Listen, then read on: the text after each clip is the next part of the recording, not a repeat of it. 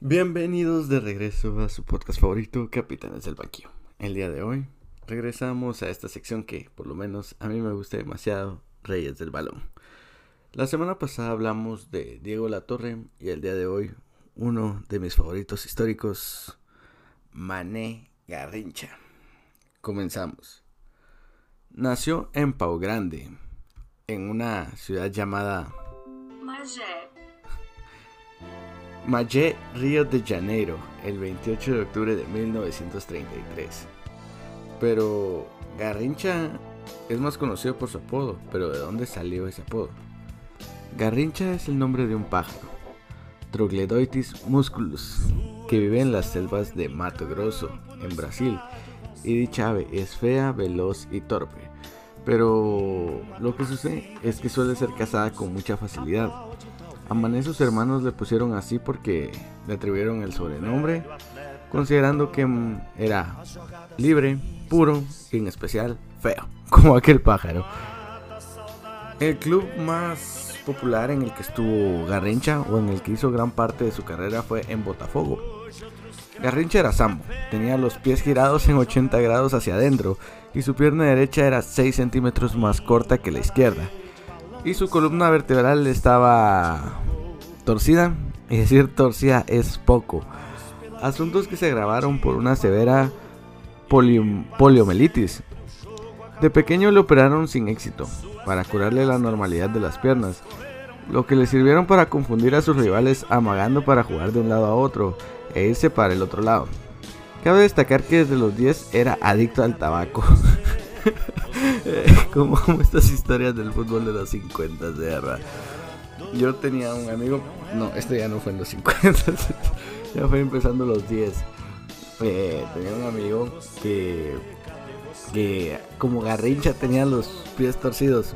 Entonces cuando jugábamos las retas de fútbol en la colonia, siempre era como que bien difícil marcarlo porque ah, era como que gordito y, y no sabías como para qué le hacían las piernas.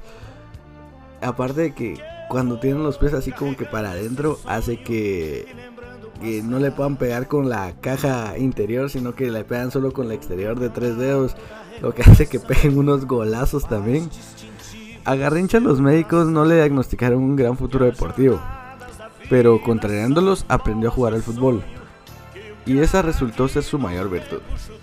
El psicólogo del seleccionado brasileño, el profesor Joao de Carvalhaes, considerando que Garrincha era un débil mental no apto para desenvolverse en un juego colectivo.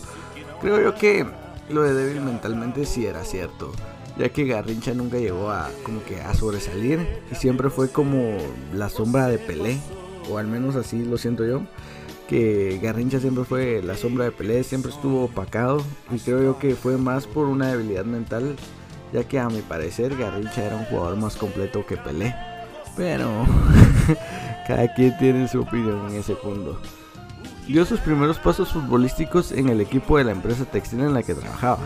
Su primer equipo profesional fue el Botafogo, en el club en el que cumplió su más brillante labor. Estuvo ahí desde 1951 hasta 1966 y en ese club obtuvo tres títulos, además de ser elegido el mejor jugador del mundo en 1962. Lo que mucho se le critica de esta época del fútbol es eso mismo, de que el fútbol, si bien era profesional, y lo pongo entre comillas, no lo era, ya que eran equipos de empresas, se dicen que eran albañiles, granjeros, de ahí viene el chiste de las ligas granjeras. Pero Garrincha para el Mundial de 62 creo que fue pieza clave para que Brasil consiguiera ese título. En 1967 pasó por Corinthians de Sao Paulo. En 1968 llegó a Junior de Barranquilla, después de una transferencia muy costosa de Colombia. Su primer partido contra Santa Fe de Bogotá fue en el estadio Romelio Martínez de Barranquilla, que se vio repleto de público para verlo jugar. Luego en 1968 pasó por Flamengo, en 1971 fue contratado por el Red Star, Red Star de París y en 1972 jugó con la Olaria en Río de Janeiro en Brasil, club con el que cerró su carrera deportiva. Podemos decir que Mané tuvo una gran carrera, la verdad.